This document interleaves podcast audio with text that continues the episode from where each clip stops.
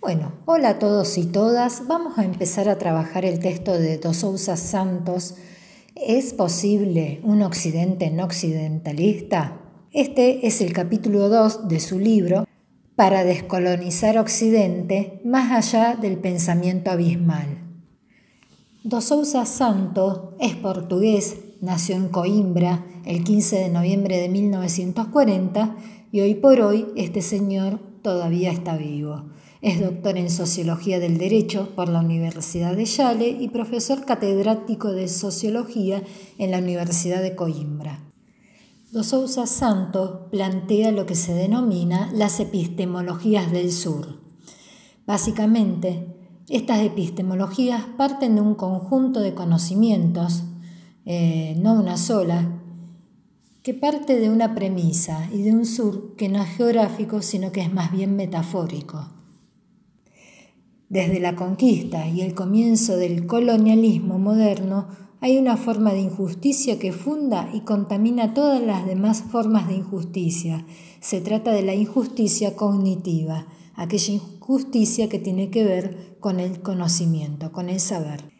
Las epistemologías del sur parten de ciertas premisas, una de ellas es que la comprensión del mundo es mucho más amplia que la comprensión occidental del mundo, que la diversidad del mundo es infinita y que en esta diversidad del mundo que puede ser y debe ser activada, así como transformada teórica y prácticamente, de muchas maneras plurales, no puede ser monopolizada por una teoría general. Es decir, nuestra comprensión del mundo, la cosmovisión, a partir de la cual nosotros eh, interpretamos, comprendemos el mundo, no debería estar eh, sujeta a una sola teoría, a una sola forma de explicar cómo se mueve, cómo se desenvuelve el mundo. Las epistemologías del sur son profundamente históricas, pero parten de otra historia que no son precisamente la historia universal de Occidente. Las epistemologías del sur tienen que dialogar, argumentar y contraargumentar con otras epistemologías. Eh, son, eh, las epistemologías del sur surgen entre las últimas décadas del siglo XX e inicios del siglo XXI. Es decir, para sintetizar un poquito, pensar las epistemologías del sur implica pensar un conocimiento eh, que sea pensado eh, desde, el sur, desde el sur en contraposición a ese norte global, eh, un pensamiento que vaya más allá de la mirada hegemónica occidental, un pensamiento que responda a la realidad de los movimientos sociales contrahegemónicos ubicados en ese sur global. Dos Sousa Santos también habla de un pensamiento abismal, que es una característica, según él, del pensamiento moderno occidental, que va a trazar un sistema de distinciones visibles. Eh, esta distinción visible se ve en la sociedad eh, civil, en los saberes hegemónicos, y un sistema de, de distinciones invisibles que, es, que está dado por el estado de naturaleza, la zona colonial, los saberes subalternos, lo que es infra o inhumano, dividiendo así la realidad en dos mundos ontológicamente opuestos, el norte colonial, situado a este lado de la, de la línea, y el sur oprimido y colonizado, situado más allá de la línea abismal. Para superar este tipo de exclusiones que plantea el pensamiento abismal, Dos Sousas plantea una teoría postcolonial fundada en ese pensamiento post-abismal, capaz de pensar desde el otro lado de la línea. Este pensamiento post-abismal debe ser asumido como una manera de afrontar las prácticas ancladas en el monoculturalismo a través del aprendizaje con el sur y la utilización de una sociología transgresora de las ausencias y de las emergencias. Construir un pensamiento post-abismal implica para Dos Sousa Santo constituir una teoría eh, que él denomina la ecología de saberes, un, ejercicio epistemológico de carácter dialógico, intercultural, que reconoce la pluralidad de saberes diferentes y fomenta las articulaciones dinámicas entre ellos. Además, aboga por, es decir, eh, pide el reconocimiento de la diversidad epistemológica del mundo. Uno de los objetivos de la epistemología del sur es descolonizar el saber, pero al mismo tiempo reinventar el poder. Eh, Dos Sousa Santos aborda directamente el tema de la descolonización social, económica, política, religiosa y cultural de los pueblos colonizados. Desde hace un par de años se viene tratando de crear un pensamiento crítico mediante grupo de investigaciones. Eh, estas investigaciones se enmarcan en lo que denominamos los estudios postcoloniales realizados desde Europa. Dos Sousa Santo va a decir que la epistemología del sur es un término utilizado para visibilizar el sufrimiento, la exclusión y la destrucción de quienes a lo largo de la historia han sido explotados y oprimidos, tanto por el capitalismo como por el colonialismo.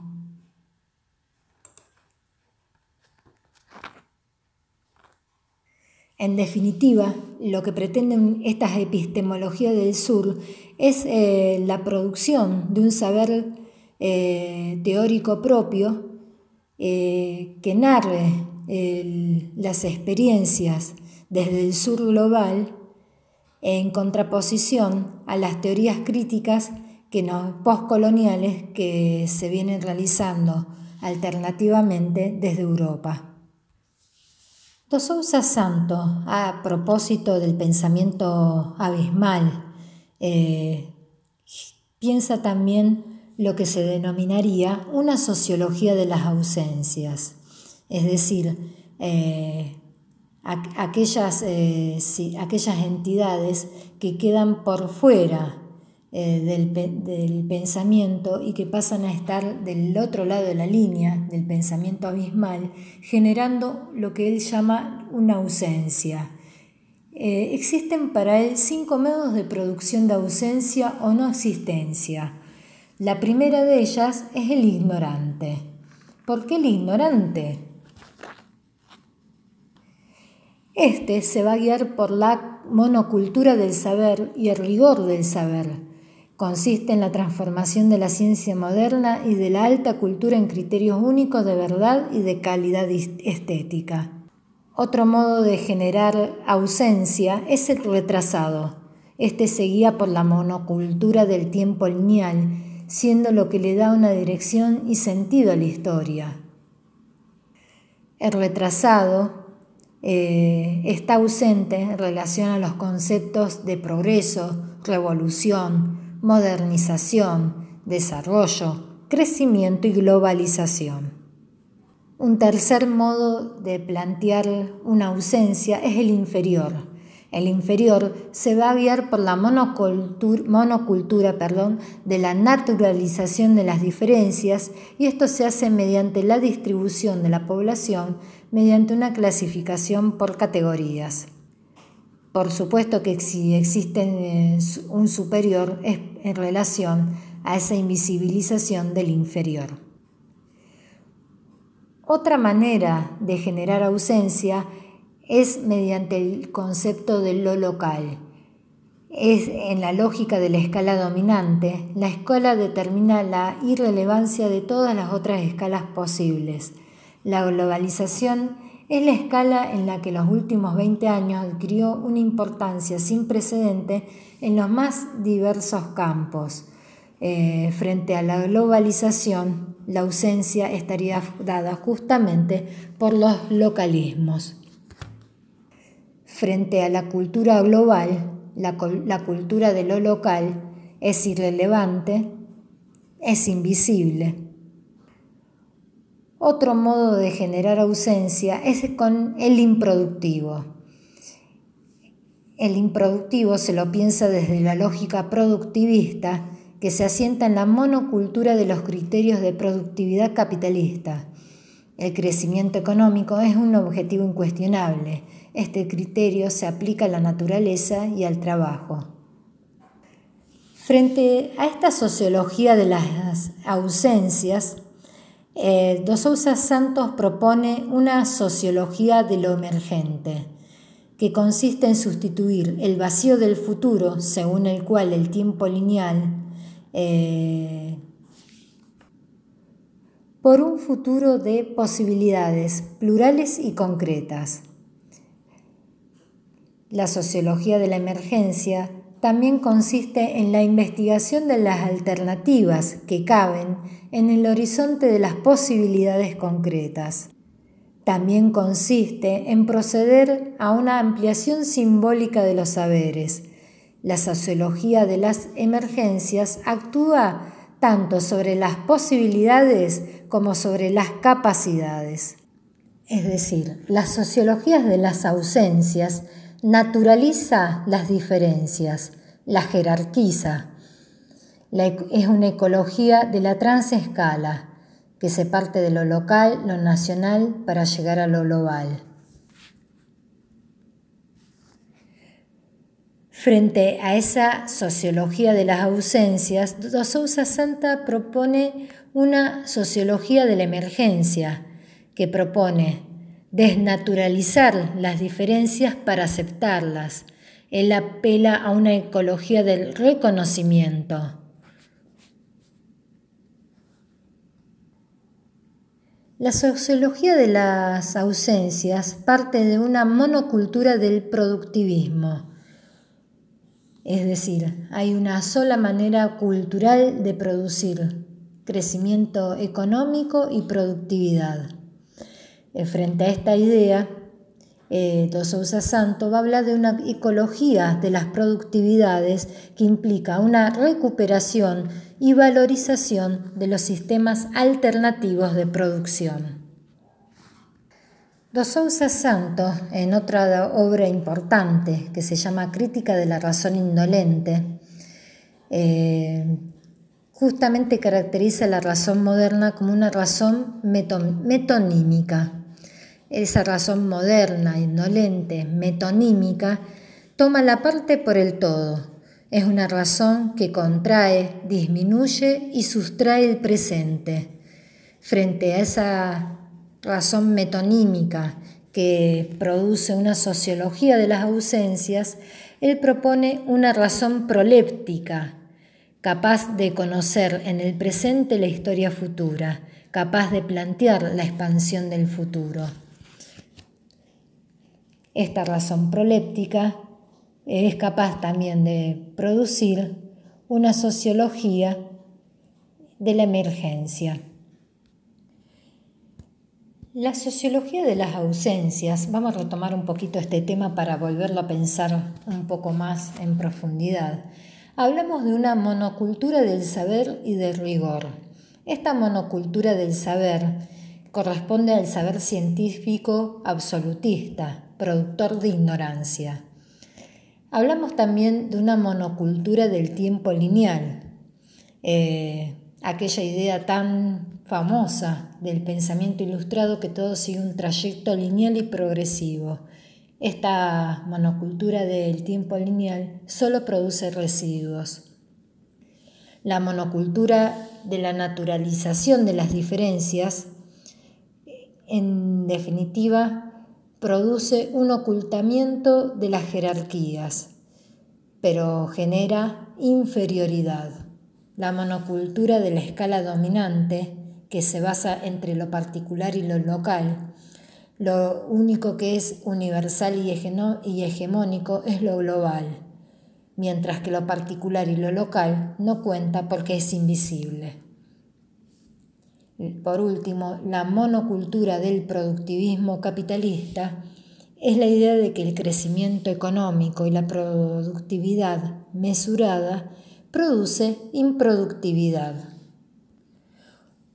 Una sociología de la emergencia parte eh, de una ecología de saberes que implica un uso contrahegemónico de la ciencia, una dialogación entre los saberes, eh, dialogación es un neologismo que utiliza Dos Sousa Santo para hablar de ese diálogo intercultural eh, de los saberes, en el que él plantea que es imperioso en un diálogo de los saberes sur-sur, es decir, que nosotros, los que producimos los saberes del sur, tenemos que conocer, tenemos que conocer y tenemos que participar eh, de ese diálogo eh, en el cual nosotros mostramos nuestra producción, pero también conocemos otras producciones eh, culturales de conocimiento del sur.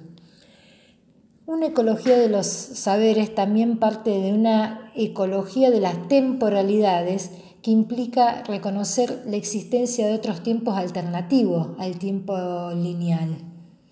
Una ecología de los saberes parte también de una ecología de la transescala, en donde se articula lo local, lo nacional y lo global. Una ecología de la productividad recupera y valoriza sistemas de producción alternativos al sistema, eh, eh, al sistema liberal eh, capitalista, cuya ideología predominante en la modernidad fue la economía de mercado. Sintetizando un poco entonces lo que hemos estado viendo, la epistemología del sur es el reclamo de nuevos procesos de producción y valoración de conocimientos válidos, científicos y no científicos, y de nuevas relaciones entre diferentes tipos de conocimiento a partir de las prácticas de las clases y grupos sociales que han sufrido de manera sistemática las injustas desigualdades y las discriminaciones causadas por el capitalismo y el colonialismo.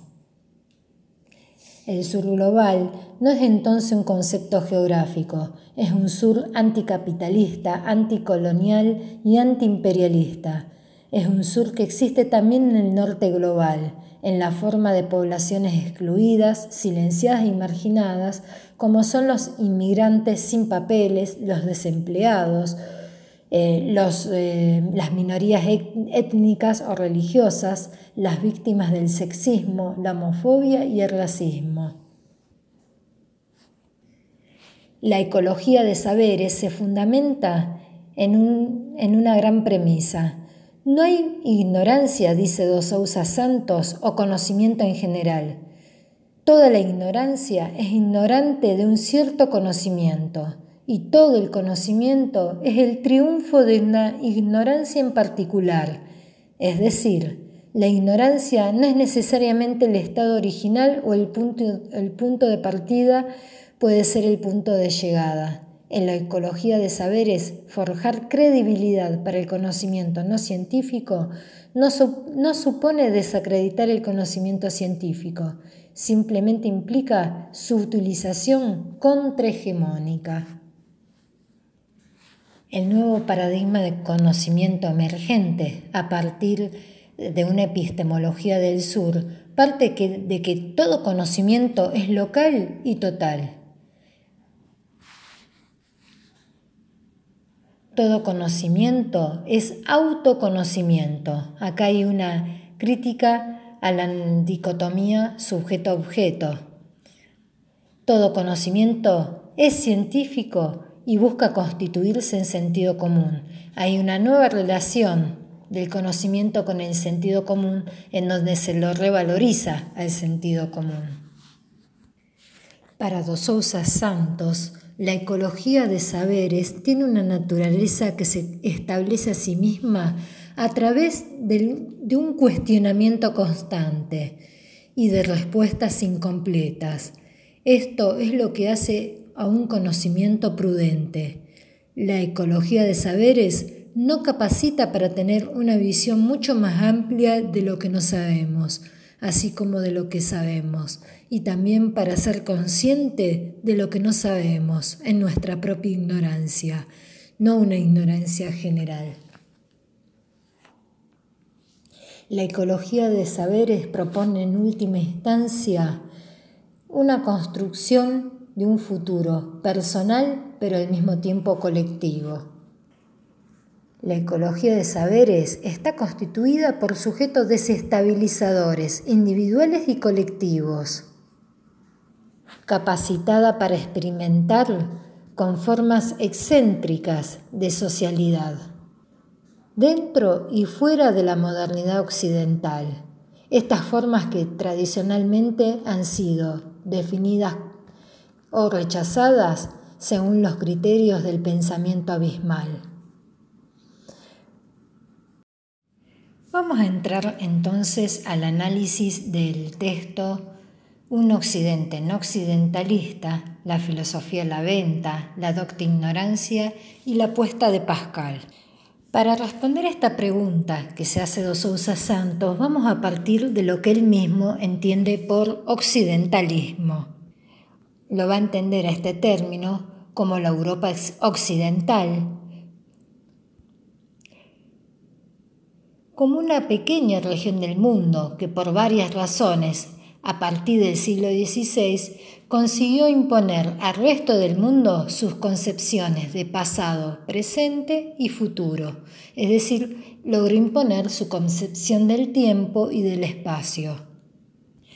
A su vez, eh, logró imponer al mismo tiempo valores, instituciones y los transformó en expresiones de la racionalidad occidental, ocultando así continuidades y semejantes con valores e instituciones vigentes en otras regiones del mundo. Pero analizando los autores, Dos Sousa Santos nos hace caer en cuenta de que hay que tener cuidado de no querer superar el eurocentrismo cayendo en un anti-eurocentrismo, es decir, Eurocentrismo y anti-eurocentrismos son las dos caras de una misma lógica hegemónica. Quien cae en el, anti-eurocentrismo no deja de estar en la misma lógica y por ende eh, queda entrampado en el mismo modo de pensar, concebir y tratar a la realidad. Lo que importa, va decido Sousa Santo, es permitir que el mundo se reconozca en su infinita diversidad, lo cual incluye también la infinita diversidad de las influencias cruzadas, de sus semejanzas y continuidades. Ahora, la pregunta que se va a hacer Dos Sousa Santos, ¿es posible este tipo de historia? Y él va a responder que sí, que sí, eh, que sí existe esta historia si la entendemos como la emancipación que surge a través de la pluralidad de lugares y tiempos a partir de los cuales es descrita y por lo tanto teniendo siempre presente que el carácter de esta historia es parcial. Esta historia eh, de la que va a partir Dos Sousa Santos va a tener el mérito de proponer un occidente humilde, un occidente que conforma con otras regiones y culturas un mosaico, un mosaico perdón, mucho más vasto de creatividad humana. Dos Santos dice que para desmontar el, occidentalismo es necesario identificar la relatividad interna de Occidente, la infinita diversidad de las experiencias de Occidente y la continuidad o discontinuidad entre las que prosperaron y acabaron por ser identificadas como experiencias específicas de Occidente y las que fueron abandonadas, suprimidas o simplemente olvidadas. El ejercicio que propone Dos Santos busca ampliar la experiencia histórica de Occidente darle voz a tradiciones de occidentes que fueron olvidadas o marginalizadas porque no se adecuaban a los objetivos imperialistas y occidentalistas que vinieron a dominar a partir de la fusión entre modernidad occidental y capitalismo. Su objetivo es intervenir en el presente como si él tuviese otros pasados más allá de aquel que hizo de él lo que es hoy por hoy. Es decir, el objetivo es estudiar un poco la historia actual para buscar a partir de ella misma otros posibles pasados más allá del cual se trazó Occidente en su derrotero. Un primer punto de análisis va a ser entonces para Dos Sousa Santos la excepcionalidad de la antigüedad clásica. Eh, se va a proponer analizar las ideas de polis, democracia, libertad, eh, presentes en la tradición griega, en la tradición helenocéntrica. Esta tradición helenocéntrica, contra la verdad de los hechos, busca atribuir la excepcionalidad de la Europa moderna a un comienzo tan excepcional como ella. Esta lectura que se realiza en torno a la Grecia clásica opera una reducción tal en donde se pierde eh, la continuidad entre la Grecia clásica y las culturas que en su contexto eh, tuvo profundas relaciones como eh, Siria, Egipto, partes de África y Asia en general, y se menosprecian las contribuciones que ellas dieron para el acervo cultural del que, Occidente termina por apropiarse. Un segundo tema a analizar es el surgimiento de la ciencia moderna. Esa ciencia moderna basada en su relación con la ciencia, con el avance científico-técnico, con la identificación entre saber y poder, una ciencia basada en la matematización de la naturaleza, que es la concepción clásica eh, que hemos heredado eh, de la cultura eurocéntrica. Frente a esta lectura canónica, Dos Sousa Santos va a decir que existieron muchas concepciones diferentes en el Renacimiento eh, algunas contrapuestas entre sí, y que la lectura eurocéntrica es una lectura más entre otras posibles lecturas. En tercer lugar, eh, Boaventura dos, Sousa Santos rescata lo que se denomina el teleologismo, eh, que consiste en proyectar un pasado más o menos remoto de Occidente eh, una característica o ventaja única que explica la dominación de Occidente en el mundo actual y la certeza lineal de su trayectoria futura. Es decir, los pueblos que quieran llegar a desarrollarse y civilizarse tienen que seguir el mismo desarrollo que ha seguido la Europa occidental en su camino eh, a su autorrealización. Frente a esta lectura canónica eh, de la modernidad occidental, lo que se propone Dos Sousa Santos es hacer una apuesta por eh, Pascal, es decir, presentar una posible alternativa a esta lectura de la modernidad eh, tomando como eje a Blas Pascal. Este filósofo va a ser desde su perspectiva el punto digamos, central para pensar la superación del occidentalismo, los Sousa Santos comienza a enfocarse entonces de las filosofías que son puestas a la venta. Es una frase metafórica para eh, referirse cómo las filosofías, los pensamientos, las teorías producidas en un determinado contexto eh, terminan por ser adquiridas para otros contextos que no son los contextos de producción, cuyos compradores no son eh, necesariamente eh, aquellos ligados a su contexto de producción, sino que son, para llamarlos como dice Dos Sousa Santos, eh, meramente académicos, este mundo que compra todas esas teorías que están a la venta son, como decíamos hace un momento, académicos, universidades, editoras, revistas, congresos, congresos, periódicos de divulgación cultural. Pero lo que está eh, anunciando este autor es cómo estas filosofías que nacen en un determinado contexto, y para ponerlo en los propios términos que utiliza Dos Santos, por ejemplo, estructuralismo, neoliberalismo, liberalismo, eh, son extrapoladas a otras partes del globo para pasar a formar parte de su corpus teórico para comprender y explicar la realidad.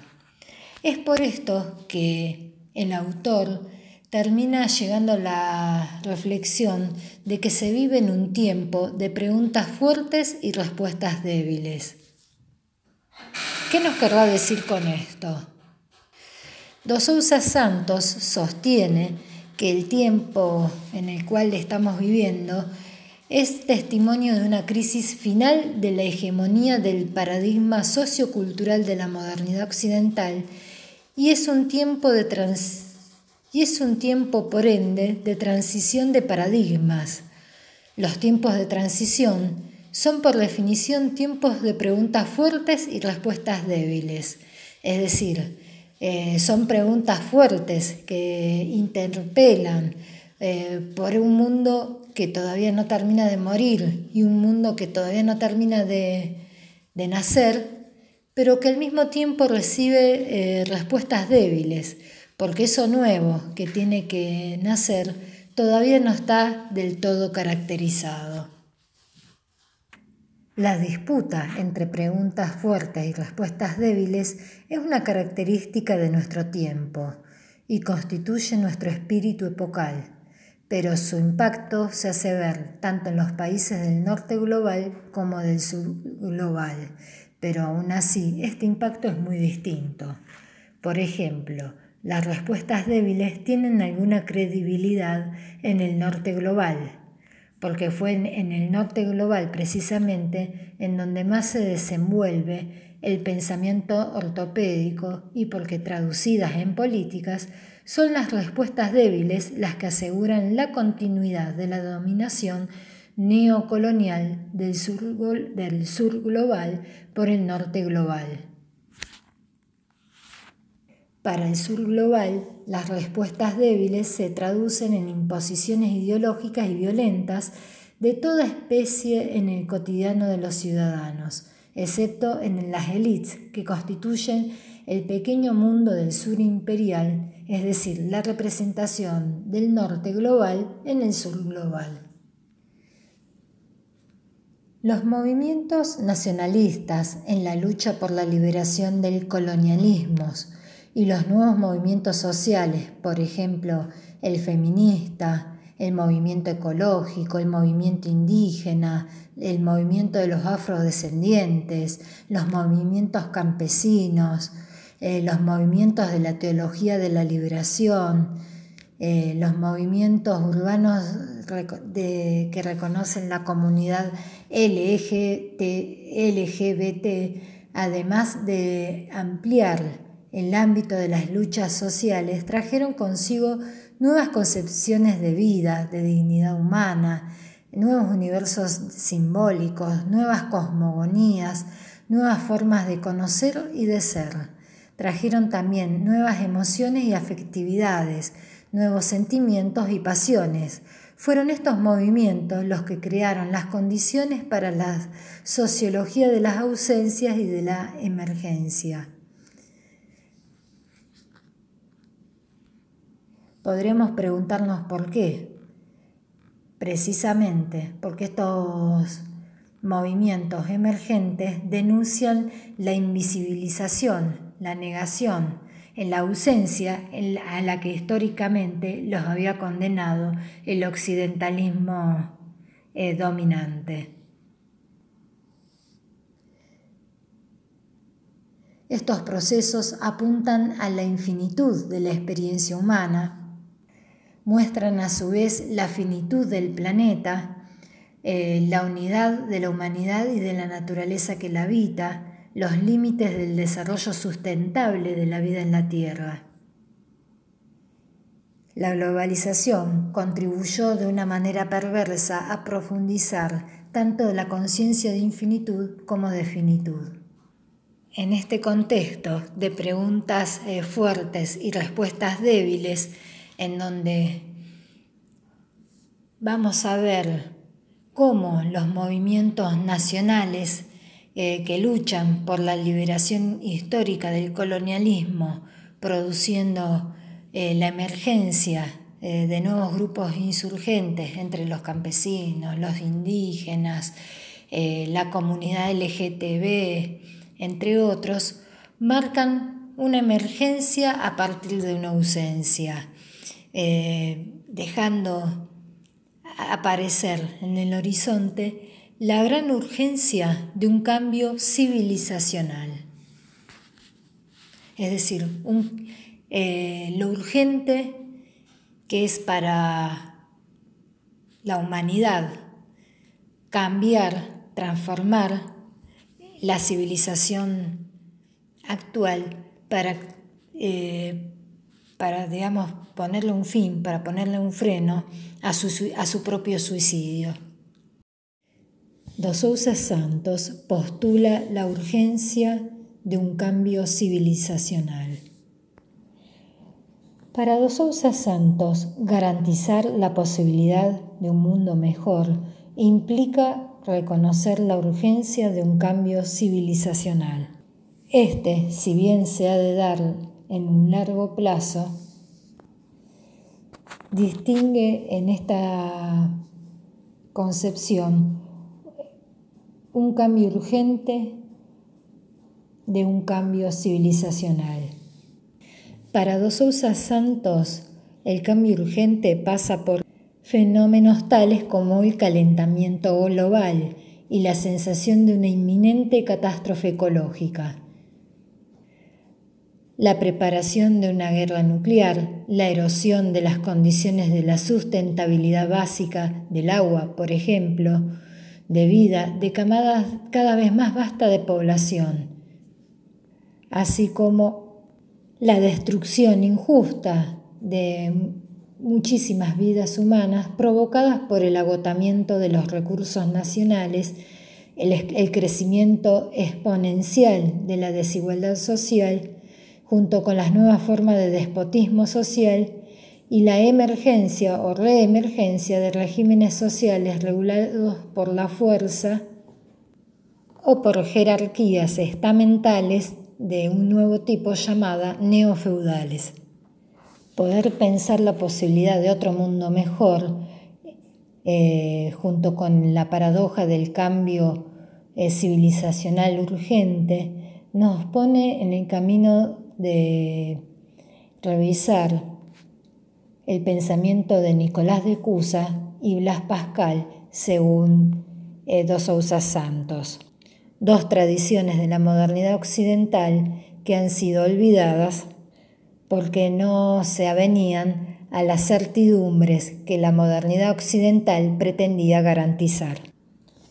En el caso de Nicolás de Cusa, la novedad que inserta este filósofo en su contexto eh, siglo XV, es el pretexto de la infinitud de Dios para proponer un procedimiento epistemológico general que vale para el conocimiento de las cosas finitas, es decir, el conocimiento del mundo.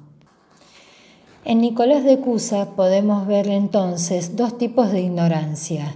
La ignorancia ignorante, que no sabe ni siquiera que ignora, y la docta ignorancia, que sabe que ignora y lo que ignora.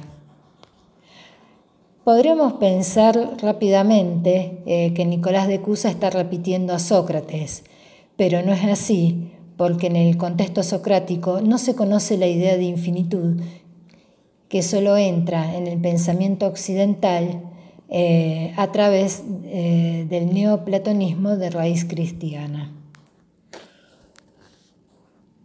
Uno de los puntos más interesantes del texto es cuando se aplica a pensar qué será la ecología de saberes.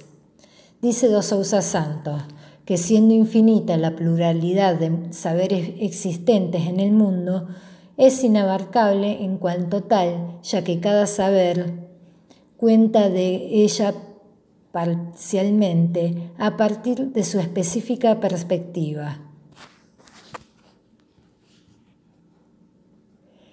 Cada saber solo existe en esa pluralidad infinita de saberes, ninguno de ellos se puede comprender a sí mismo sin referirse a los otros saberes. El saber solo existe como pluralidad de saberes, tal como la ignorancia solo existe como pluralidad de ignorancia. Las relaciones entre los saberes son ensombrecidas por una simetría. En principio, cada saber conoce más y mejor sus límites y posibilidades de los que conoce los límites y posibilidades de otros saberes. Esta simetría constituye lo que Dos Sousa Santos llama diferencia epistemológica. Para Dos Sousa Santos, la simetría entre los saberes ocurre eh, paralelamente, podremos decir, a la asimetría de poderes. En términos eh, ideales, hay dos modos opuestos, podríamos decir también, de accionar en esta simetría. Una primera consiste en maximizar esta simetría de poderes, llevando al máximo la ignorancia respecto de, respecto de otros saberes, o sea, declarando su inexistencia. Este modus operandi eh, lo denomina como fascismo epistemológico, porque constituye una relación violenta de destrucción o supresión de otros saberes. Para Dos Sousa Santos, el fascismo epistemológico existe bajo la forma de epistemicidio, eh, cuya versión más violenta fue la conversión forzada y la supresión de los conocimientos no occidentales llevada a cabo por el colonialismo europeo y que continúa aún hoy bajo formas no siempre tan sutiles. La alternativa opuesta al fascismo epistemológico sería eh, la tentativa de minimizar esa asimetría en la relación entre los saberes.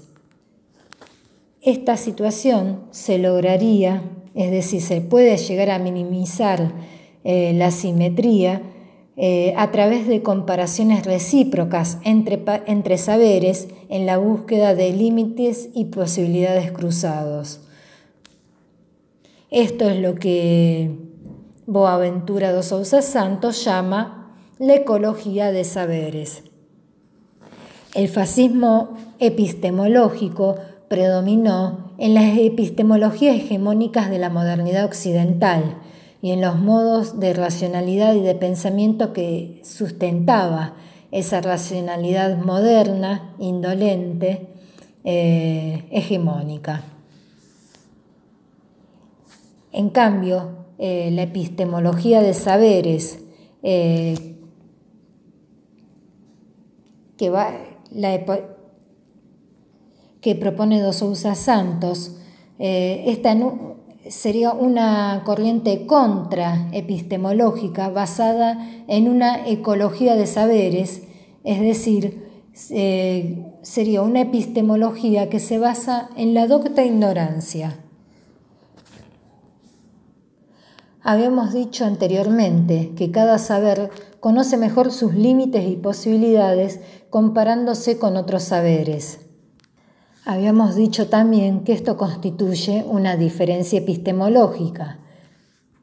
Es posible para dos Sousa Santos un diálogo de saberes, un diálogo intercultural de saberes a partir del procedimiento de la traducción.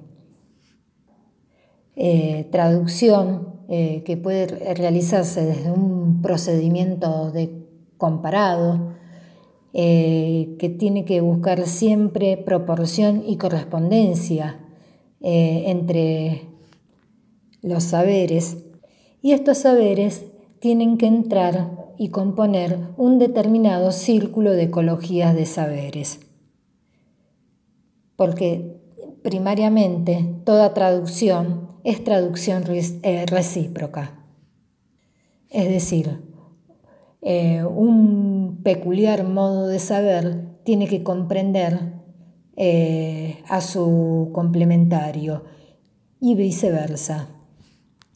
Es decir, lo que se intenta es acercarse a un determinado modo de saber bajo operaciones que van desde lo desconocido a lo conocido, desde lo extraño a lo familiar, desde lo ajeno a lo propio.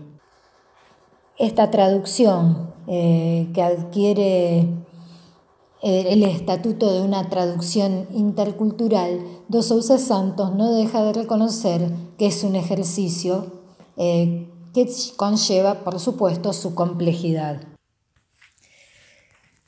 No deja de ser también interesante la parte del texto en donde Dos Sousa Santos va a hablar de la artesanía de las prácticas, en donde reconoce que así como el fascismo epistemológico eh, imponía una cierta eh, concepción epistémica y política, del mismo modo, la ecología de saberes es una opción epistémica y política.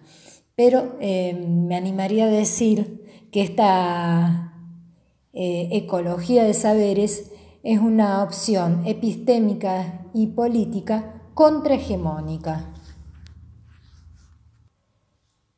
Porque en principio tiene el objetivo de ampliar las bases desde las cuales eh, conocemos el mundo y desde las cuales operamos sobre ese mundo. Pero eh, también es interesante eh, poder entender eh, que Dos Sousa Santos no habla de una ecología de saberes única, porque si no esa ecología de saberes también se terminaría siendo una monocultura epistémica. Él habla de, de que existen una ilimitada diversidad de ecologías de saberes y que cada ecología de saberes en su propio registro interno eh, implica también una selección de saberes y un campo de interacción eh, entre sí. Esta ilimitada ecología de saberes eh, tiene que ver con el, con el ilimitado y con la diversidad epistemológica del mundo. El contenido de esta ecología de saberes va a estar determinada no solo por la urgencia del cambio civilizacional, sino también por la impronta de la transformación social. Dos Sousa Santo da varios ejemplos en el texto, creo que el más claro tiene que ver con este que habla de la transformación o el cambio ecológico. Esta preocupación nos puede llevar a la conjunción de una ecología entre el saber científico y el saber campesino o indígena. Si pensamos eh, la lucha contra eh, la discriminación eh, y la violencia machista, por ejemplo, podríamos llegar a generar una ecología de saberes producido por diferentes movimientos sociales. Entonces acá podemos encontrar movimientos feministas, movimientos antipatriarcalistas, perdón, eh, movimientos con diferentes orientaciones sexuales, de derechos humanos, etc. Se entiende entonces en este sentido cómo la ecología de, los saberes es un saber eh, epistemológico que se usa desde un pensamiento contrahegemónico. esta ecología de saberes también tiene la característica eh, de entrelazar solidariamente eh, nuevos actores y grupos sociales. Esta solidaridad se entiende desde la perspectiva de que las acciones colectivas pueden transformar esas razones en resultados prácticos y sobrepasa lo que puede llegar a lograr un actor en solitario o un grupo social eh, de manera individual. Es decir, lo que va a intentar hacer una ecología de saberes es traspasar el límite de una política de movimientos sociales a una política de intermovimientos sociales en donde los distintos grupos sociales eh, que componen eh, una sociedad civil eh, interactúen solidariamente y mancomunadamente para lograr los fines que cada una se propongan de manera individual, pero desde el, desde el convencimiento que la unión eh, entre las fuerzas políticas eh, puede tener una eficacia eh, mucho mayor de lo que podría llevar una lucha de un solo movimiento social en solitario. Para finalizar, en este campo se va a dar un descentramiento también de los saberes. Quiere decir que esta dimensión eh, de la ecología de los saberes no se va a dar en el interior de centros de investigación o de universidades en exclusivo. Eh, quiere decir que el lugar de la enunciación de la ecología de los saberes va a estar dado por todos los lugares donde el saber es, convocado para convertirse en experiencia transformadora. El saber eh, es invitado a ir más allá de la teoría eh, de meterse en el barro de la práctica y de la transformación social. Es decir, se invita de alguna manera al filósofo eh, a salir de la, de la, comodidad de la teoría eh, para involucrarse en un terreno que a veces le es incómodo y poco familiar, como es el terreno de la vida práctica, de la vida pragmática. En conclusión, como nos va a decir eh, dos Sousa Santos, plantear la, la docta ignorancia, plantear la infinita posibilidad del conocimiento y del saber, eh, junto con la ecología de, los saberes, son dos vías para enfrentar eh, una de las condiciones de nuestro tiempo. Por un lado, la diversidad infinita de la experiencia humana y por el otro lado, el riesgo que a veces conlleva eh, plantear límites estancos en el, conocimiento que nos lleve a desperdiciar experiencia. En el caso de que esto se dé, nos conduce a una sociología de las ausencias, es decir, producir como inexistentes experiencias sociales que no son reconocidas y que por lo tanto son invisibilizadas. Un riesgo concomitante invisibilizar y generar una sociología de la ausencia está dado en producir como imposible las experiencias sociales emergentes. Dos Sousa Santos, para trabajar la condición de incertidumbre de nuestro tiempo, apuesta por Pascal, al igual que por la docta ignorancia de Nicolás de Cusa. Vamos, ya hemos hablado algo de Nicolás de Cusa, vamos a ver en qué sentido apuesta por Pascal.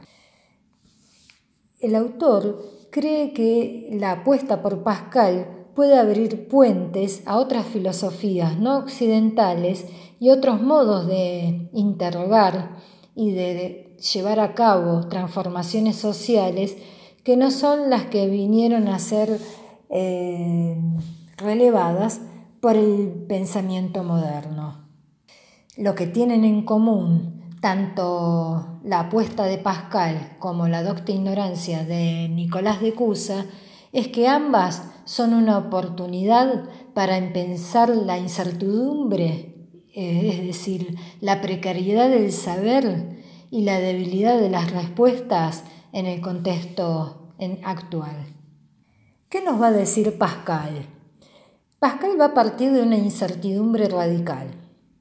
La existencia de Dios no puede ser demostrada racionalmente, es decir, desde el punto de vista racional, es tan lógico decir que Dios existe como decir que Dios no existe. Va a decirnos Pascal, si hay un Dios, Él es infinitamente incomprensible, una vez que no teniendo ni partes ni límites, no tiene ninguna comparación con nosotros. Por lo tanto, somos incapaces de saber lo que Él es y si existe. Para Dos Sousa Santos, la apuesta es casi una metáfora de la transformación social en un mundo en que las razones y las visiones negativas eh, son mucho más convincentes y coherentes que las razones positivas.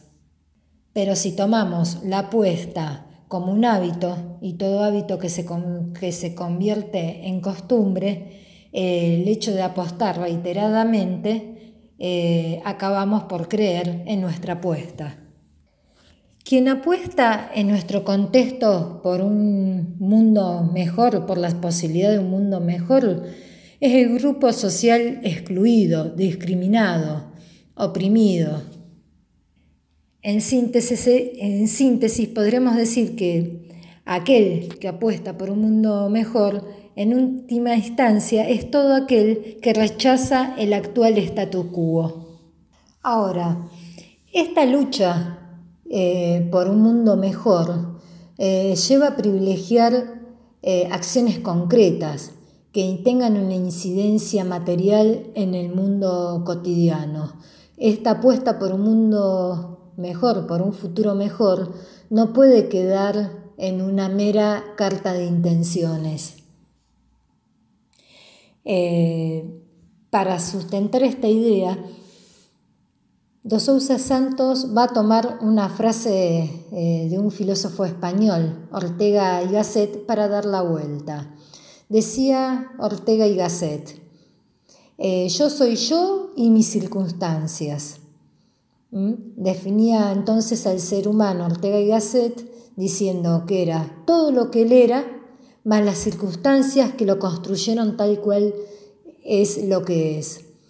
Eh, Dos Sousa Santos, invirtiendo esta metáfora, va a decir que como seres humanos somos todo lo que le falta a nuestra circunstancia para que seamos plenamente humanos.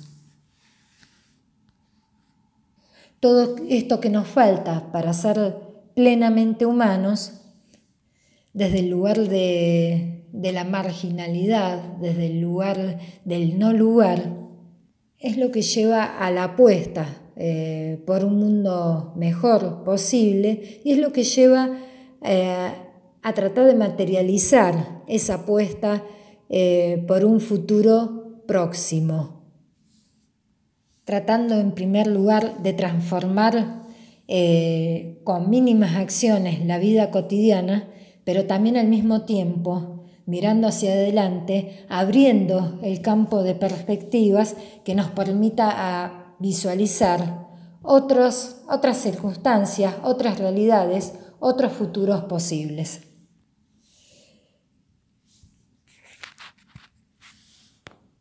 Volviendo a la pregunta inicial eh, de Dos Santos, si es posible pensar un occidente no occidentalista, el autor va a decir que la condición de posibilidad de un occidente eh,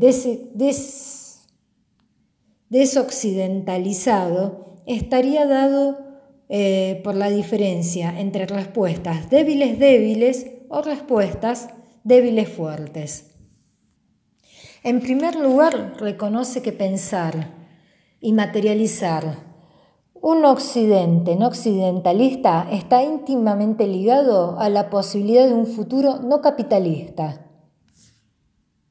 Para eso es necesario reconocer los problemas de nuestro presente, reconocer las incertidumbres, y transformar eh, la falta de certezas en oportunidades de creación política emancipatoria.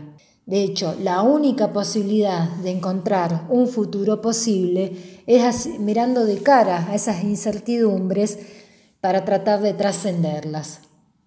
Ahora, trascender las incertidumbres no implica eliminarlas, pretende más bien asumirlas plenamente como partes de nuestro tiempo para usarlas productivamente en la transformación y en la creación de oportunidades. Desde este punto de vista, la respuesta que van a dar las teorías son respuestas débiles. Y acá viene lo que hablábamos hace un momento.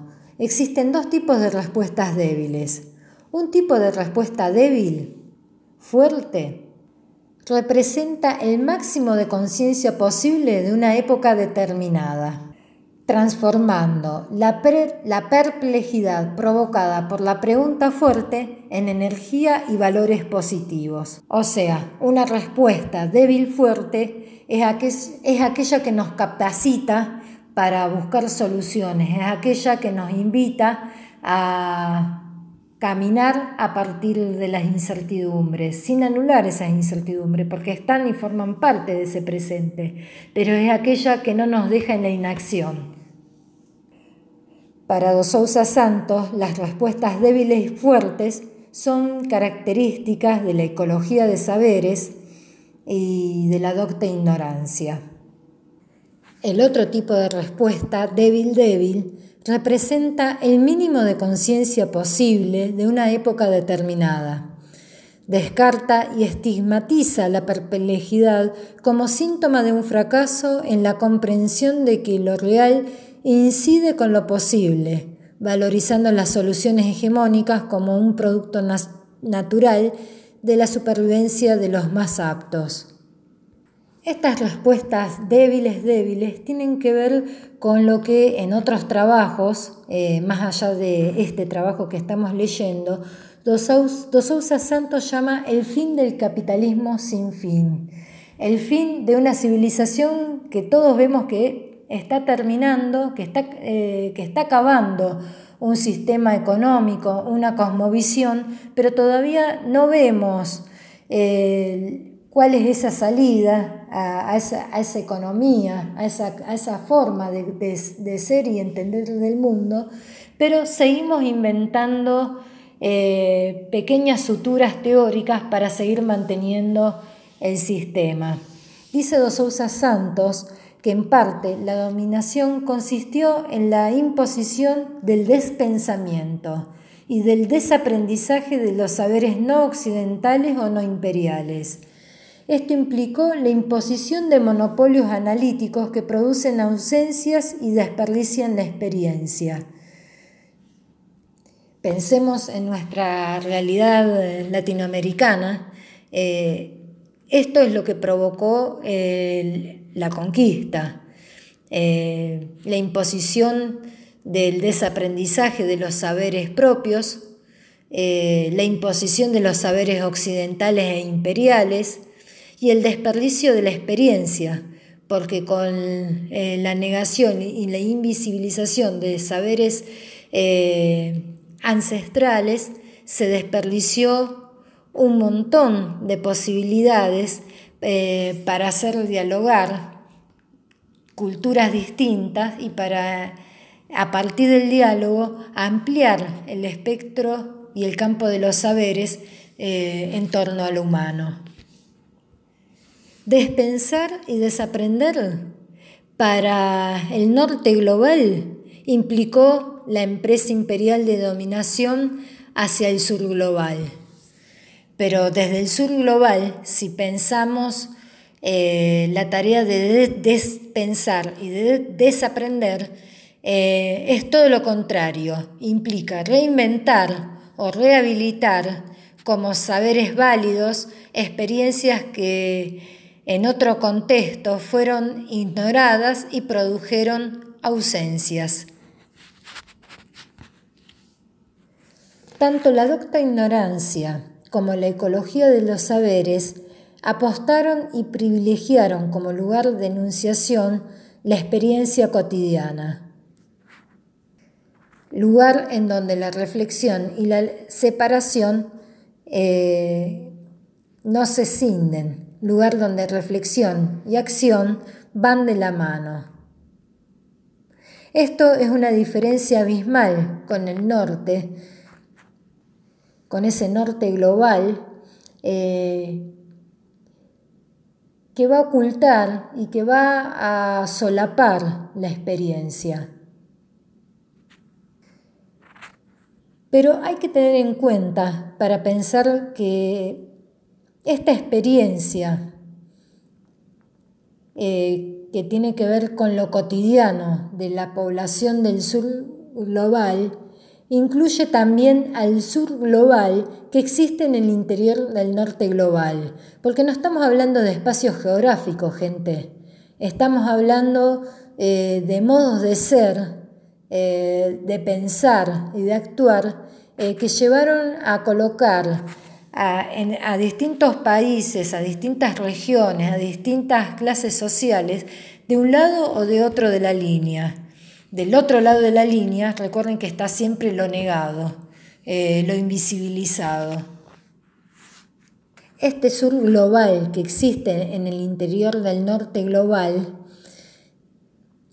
también lucha por la supervivencia y por la liberación de las imposiciones de ese norte global y de su epistemología imperial. La docta ignorancia, como la ecología de saberes, se van a proponer la construcción de un sentido común emancipador. En tanto se va a convertir en la conciencia de la lucha contra la opresión, en una apuesta solidaria eh, de lo que van a realizar eh, los habitantes de este sur global es decir, de todos los movimientos emergentes eh, que van a tomar la voz eh, y los reclamos de estos colectivos históricamente eh, negados, invisibilizados. Con esta pregunta, Edo Sousa Santos va a terminar el análisis y, se pregunta cuáles serían las instituciones que la docta ignorancia y la ecología de los saberes eh, recogen para realizar esta apuesta por un mundo mejor, por un mundo posible.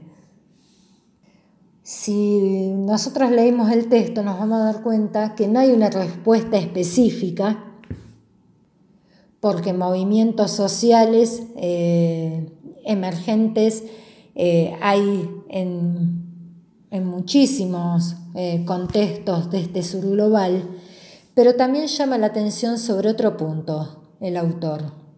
Las prácticas eh, sociales que surgen en las aulas, es decir, en, la academia, en la universidad, no son eh, desechadas como un todo. Si bien eh, estas instituciones académicas son hijas del pensamiento moderno, de este pensamiento hegemónico y dominante, no implica que son sus eternas esclavas. Estas instituciones tienen potencialmente la oportunidad de emanciparse, liberarse y reconocer otros objetos eh, alternativos de saberes contrahegemónicos eh, a partir eh, de otros lugares habilitantes de saber eh, dentro de la misma práctica académica, como lo constituyen, por ejemplo, las secretarías de extensión universitaria, que es un mecanismo de vínculo eh, de la universidad con la sociedad de la cual es parte, los comedores eh, universitarios, en donde también circulan estos saberes contrahegemónicos, y en las asociaciones eh, académicas, donde muchos intelectuales eh, ya se han dejado ganar eh, por este pensamiento emancipatorio, no occidentalista, contrahegemónico.